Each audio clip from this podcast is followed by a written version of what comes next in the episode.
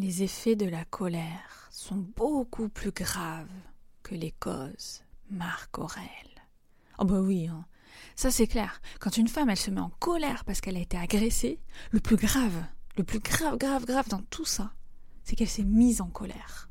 Ouais, bon, tu l'auras compris, les différents points de vue sur la colère sont pas forcément très justes, très équilibrés, et euh, on voit souvent la colère comme quelque chose de super mauvais.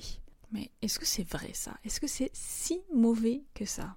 Bah on va voir ça. Bienvenue sur Moelleux et Pétillant, le podcast des thérapeutes qui secouent. Je suis Anaïs Kessler. J'ai commencé comme hypnothérapeute en 2014. Je suis aujourd'hui aussi formatrice et thérapeute d'impact. Seule ou avec mes invités, je vais te parler de ces approches, de ces concepts qui vont rendre tes séances encore plus efficaces.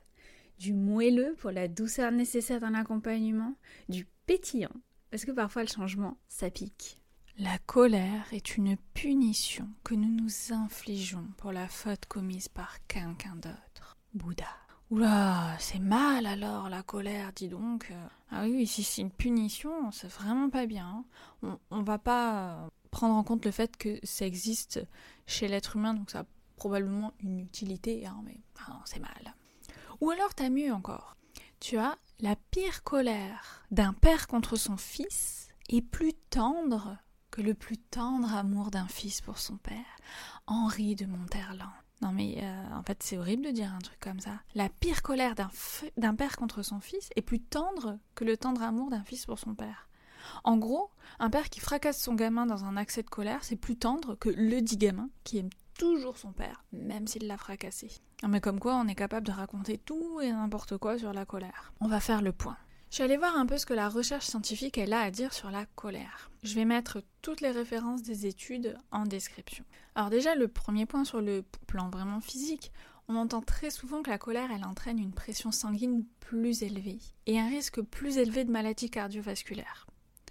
J'ai trouvé une méta-analyse, c'est en fait une analyse de plusieurs études scientifiques sur un même thème qui permet de vérifier la solidité des preuves et des arguments, qui dit que oui, la colère est mauvaise pour les hommes. Je parle bien des individus masculins, pas des humains en totalité. Merci la misogynie de la langue française qui veut nous faire croire que le mot homme représente aussi les femmes. Pardon, je digresse. Donc la colère est mauvaise pour la santé de ces messieurs.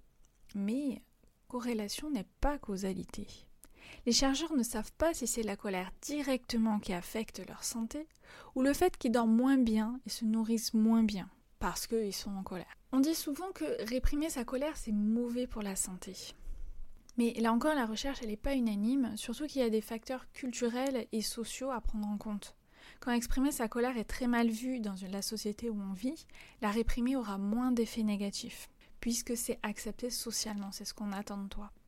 Mais en tout cas, il y a une méta-analyse qui a conclu que les effets délétères de la suppression de la colère n'étaient pas vraiment prouvés, les études étant trop biaisées. Par exemple, un échantillon trop petit. On a une étude super intéressante qui, montre que les femmes qui ont un haut niveau de hunger out, c'est-à-dire une, une, colère qui est exprimée vers l'extérieur, comme crier ou claquer des portes, et celles qui ont très bas niveau de hunger out, elles ont un risque plus élevé de maladies cardiovasculaires.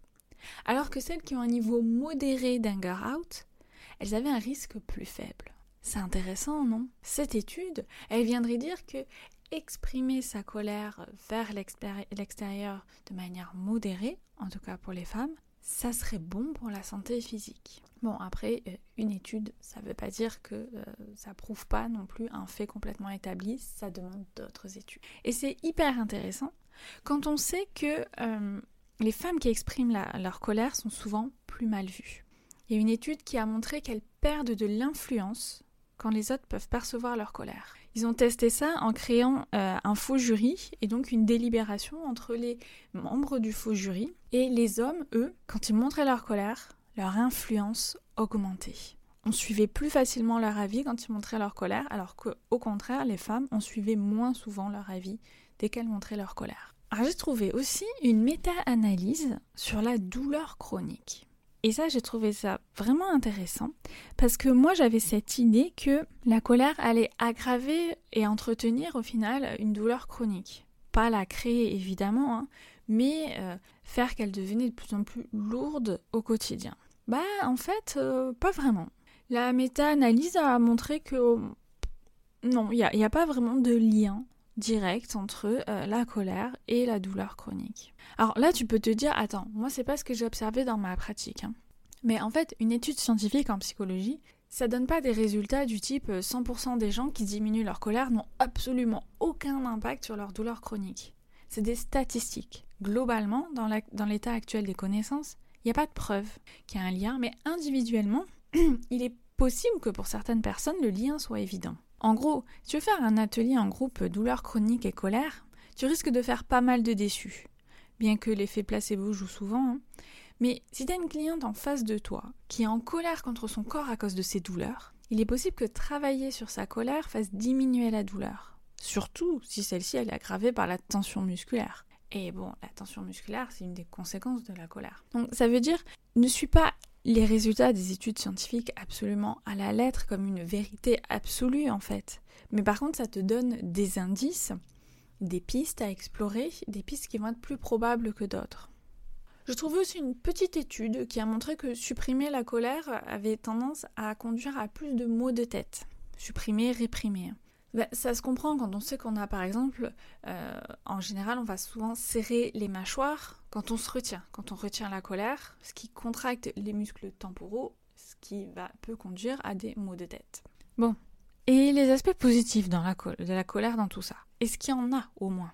Oui, il y en a. Alors, il y a toute une étude qui a été faite sur la colère est bénéfique pour atteindre des objectifs. Elle permet un temps de réaction qui va être plus court. Elle permet aussi d'avoir plus de force, par exemple, si on doit taper dans quelque chose. Et malheureusement, quand on doit taper dans quelqu'un aussi. Ou ça peut être, heureusement, si c'est pour se défendre. Hein. Mais c'est un petit peu plus nuancé que ça. Parce que, en fait, cette colère, elle va être bénéfique pour atteindre des objectifs difficiles. Quand l'objectif est trop facile, la colère, elle, elle va être néfaste. Mais quand l'objectif est difficile, bah, va donner ce coup de boost qui permet de l'atteindre. Il y a aussi une expérience qui a été faite sur euh, une pétition, une pétition euh, contre l'augmentation des frais de scolarité. Eh bien, en fait, les personnes qui étaient en colère avaient plus tendance à signer la pétition. Elle a signé plus souvent. Si on continue là-dedans, en fait, ce qui est, là on a des résultats vraiment intéressants, c'est quand on regarde du côté de la psychologie sociale, voire de la justice sociale.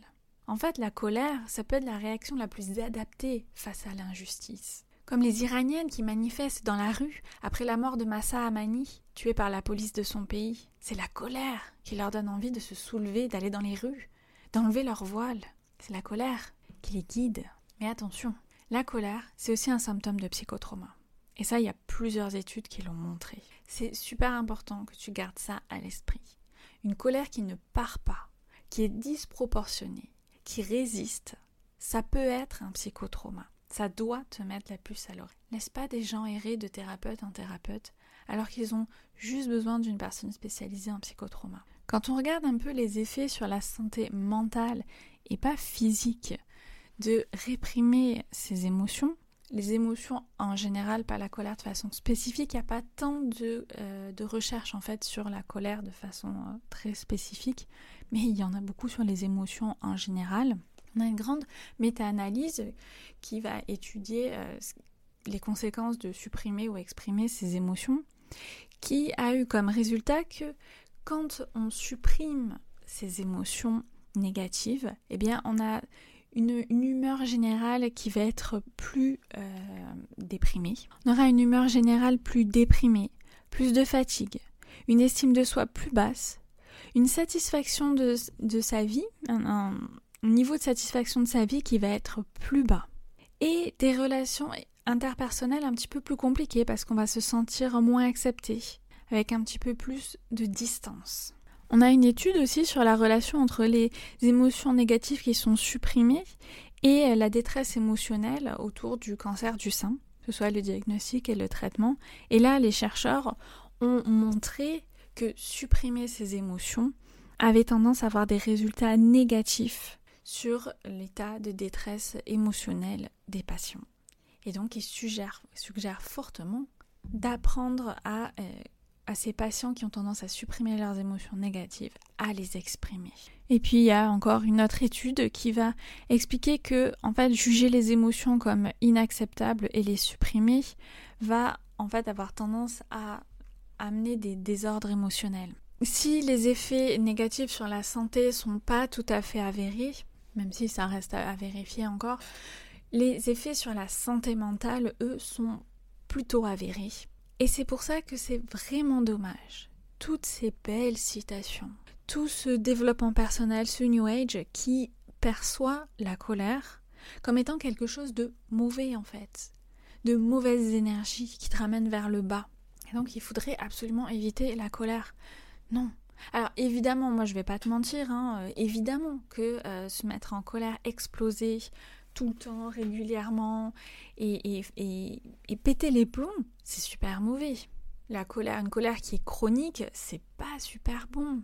Mais il y a une différence en fait entre euh, une colère qui est en continu, qui est chronique, et là où il faudrait peut-être aller voir du psychotrauma, ou aussi un travail un médecin, hein, parce que ça peut être un problème au niveau du cerveau qui va changer, euh, qui va faire qu'il y ait cette colère continue aussi. Il faut faire attention à ça quand même.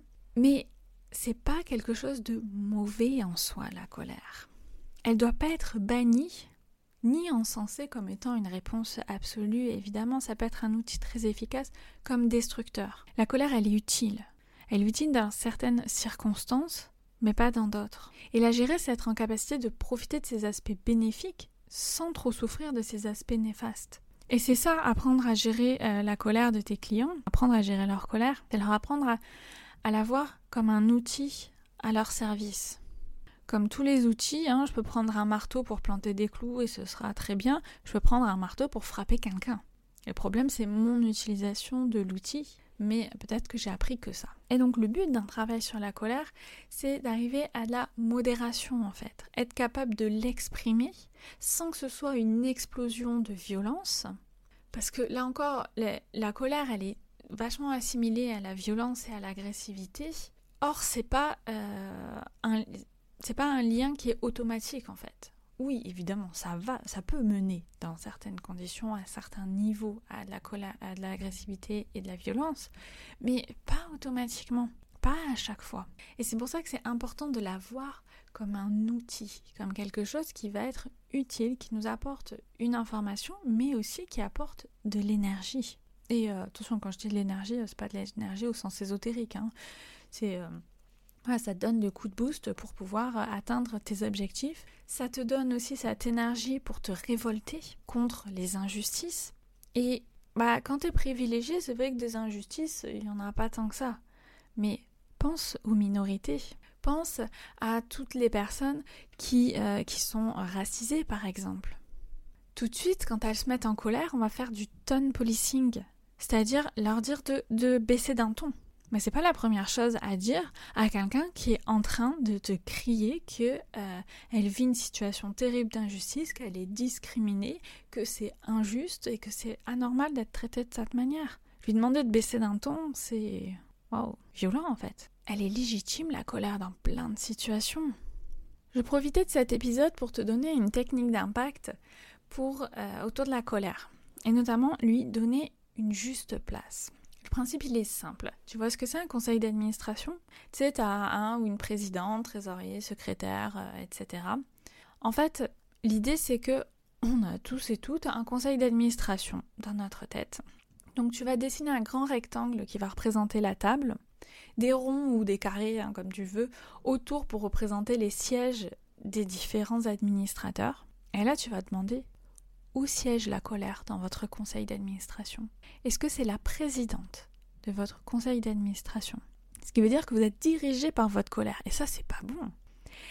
Est-ce que c'est la stagiaire du fond qui est en train de remplir les cafés pour tout le monde? Ce qui veut dire qu'elle a une place pourrie. une place où elle doit se faire la plus discrète possible. Mais ça, est-ce que c'est une juste place?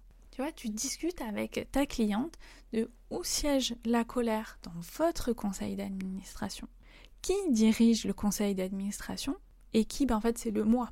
C'est mon self. C'est moi qui suis censé diriger mon conseil d'administration. Et est-ce que la place actuelle de la colère dans votre CA, c'est la bonne? Est-ce que c'est la meilleure place pour vous? Et si la réponse est non, quelle est la meilleure place? Et comment vous allez lui donner cette place-là? Et ça, c'est une super technique d'impact. Et comme toute technique d'impact, je t'invite vraiment à faire le dessin. Parce que quand tu rajoutes du visuel, les personnes, elles retiennent tellement mieux. C'est un peu le fonctionnement du cerveau. Hein. Tu multiplies les sens, on retient mieux dessine-le. Un grand rectangle pour la table, des ronds ou des carrés pour les sièges. Et pas besoin de faire de l'art. Hein. Tu peux, hein, si tu as envie de faire une belle table et de belles chaises, mais un rectangle, des ronds, des carrés autour, ça suffit. Tu fais ça sur un paperboard, sur une feuille de papier. Et tu vas voir que ça va avoir un impact bien plus important. J'espère que cet épisode, il va t'aider à avoir une vision plus nuancée de la colère. Et euh, je te dis à bientôt. Et dans un prochain épisode, je vais parler du traitement en général des émotions dans le développement personnel, le New Age, la thérapie. Et ce sera un épisode un peu différent. T'as aimé cet épisode? Fais-le savoir en laissant un avis sur Apple Podcast ou Spotify. Et si tu veux aller encore plus loin, je t'invite à aller sur mon site internet thérapie-d'impact.fr slash astuces avec un S et télécharge gratuitement mes 5 astuces pour rendre tes séances ultra efficaces. Ça marche avec quasiment toutes les pratiques, tu vas voir. À très vite